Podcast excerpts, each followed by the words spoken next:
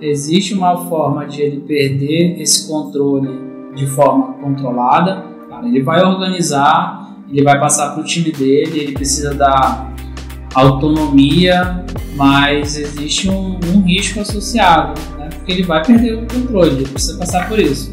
Seria uma forma de perda de controle controlada para ele se sentir seguro. Então, uh, normalmente o empreendedor, o Nico, ele é o primeiro, ele é o fundador. Né?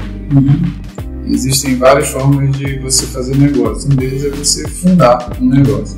Então, o fundador ele confunde a pessoa física dele com a pessoa jurídica. Para ele é tudo uma coisa, coisa só.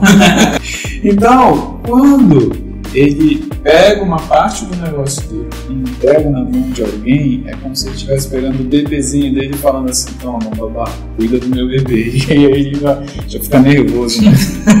então isso é natural. Você, você tem essa sensação de descontrole.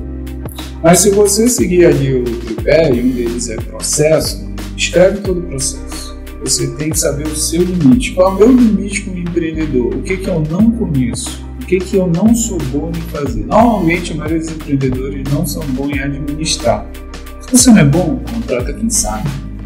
Conta, traz é, smart money, que fala, né? Traz o, o, o dinheiro inteligente para o seu negócio. Né? Traz um sócio bom nisso.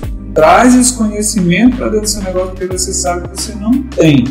Então, você é bom em vender. Você precisa de um administrativo forte. Ah, mas eu sou um excelente administrador. Então traz uma inteligência de venda para o negócio.